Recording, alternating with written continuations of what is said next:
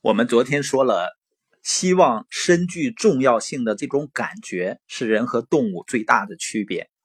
现在是不是经常也会举办一些动物大赛，动物跑步啊啊品种啊，那些得到冠军的小动物们也会给他们摆到冠军讲台上，主人呢也会陪在身边。你觉得是这个动物感觉到很自豪啊，很开心啊，还是那个主人呢？你发现那些小动物并不怎么在乎得到的奖杯或者奖牌，反而呢，主人会非常珍惜，而且呢，回去以后肯定会炫耀一番，因为他养的动物获奖会使他具有重要性的那种感觉。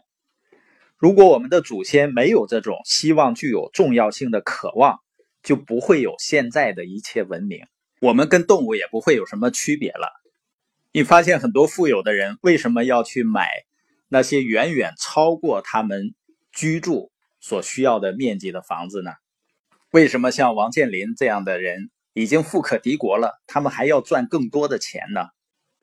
包括有一些孩子，他在学校呢学习成绩不好，得不到老师和同学的重视，回家呢父母和周围的人还批评。那他的重要性的需求得不到满足的情况下，他可能会以一种不正确的方式去体现他的重要性。你看，有一些不良少年，他们在一起呢打起架来不要命，实际上就是为了赢得同伙们对自己有胆量、有勇气的认可，就是为了那种重要的感觉。曾经担任过纽约市警察局长的莫洛尼呢说过。很多年轻的罪犯呢，很自负。他们犯罪被抓以后的最大愿望，就是想在报上大出风头，和那些运动健将、影视明星或者政治人物的照片同时出现在报纸上。至于以后的牢狱生涯怎么样，好像跟他们没关系一样。所以，假如你告诉我啊，你是如何满足这种具有重要性的需要的？我就可以告诉你，你是怎样的一个人。比如洛克菲勒呢，他让自己觉得具有重要性的方法呢，就是捐钱，在国外建立一所现代化的医院，去帮助那些从来都没有见过面的穷苦人民。而有的人让自己感到具有重要性的方法是什么呢？比如说有一个叫迪令格的人，他是抢劫银行的匪徒和杀手。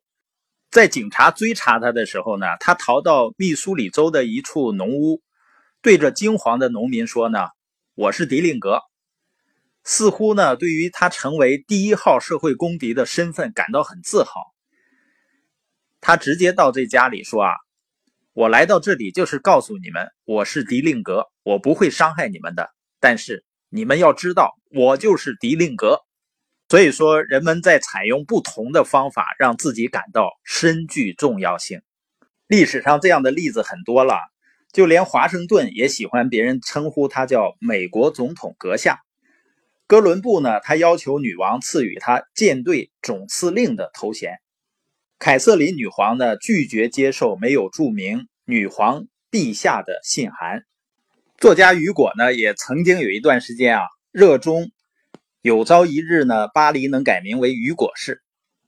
医学上曾经研究啊，有一半的精神异常的人呢，他的脑部器官完全正常。根据死后的验尸呢，如果把这些人的脑部组织放在显微镜下观察，这些组织绝对跟你和我的脑部组织一样健康。那么这些人为什么会精神失常呢？一家著名的精神病院的主治医生说过。他不知道为什么人的精神会变得异常，没有人能肯定的指出原因。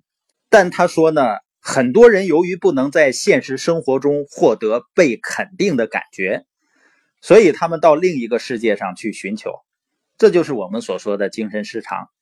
他还举一个例子，他有个病人呢，婚姻很不美满，他渴望得到爱、性的满足、孩子和社会地位。但是呢，现实生活中摧毁了她的所有希望。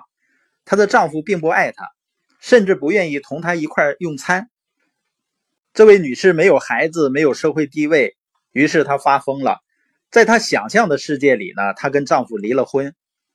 现在呢，她甚至想象自己同一位英国的贵族结了婚，所以大家要称她为史密斯夫人。由于她渴望有孩子呢，所以每天晚上他都想象自己有个小宝贝儿。每次医生看他的时候，他都说：“医生，我昨天生了个小宝贝儿。”那这是一个悲剧吗？医生说：“我不知道。”他说：“如果我真能够治好他的病状，我也不愿意去做的，因为他现在明显快乐多了。”很多人呢，经常说自己没有梦想，实际上呢。所谓的梦想，就是你内心真正想要的是什么。当我们明确了自己究竟要的是什么，我们才能够发现实现梦想的途径。那么这一节总结下来，人们究竟要的是什么呢？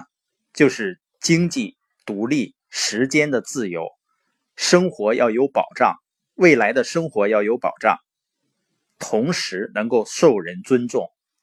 不同的人呢，他的需求在不同的阶段，重点是不一样的。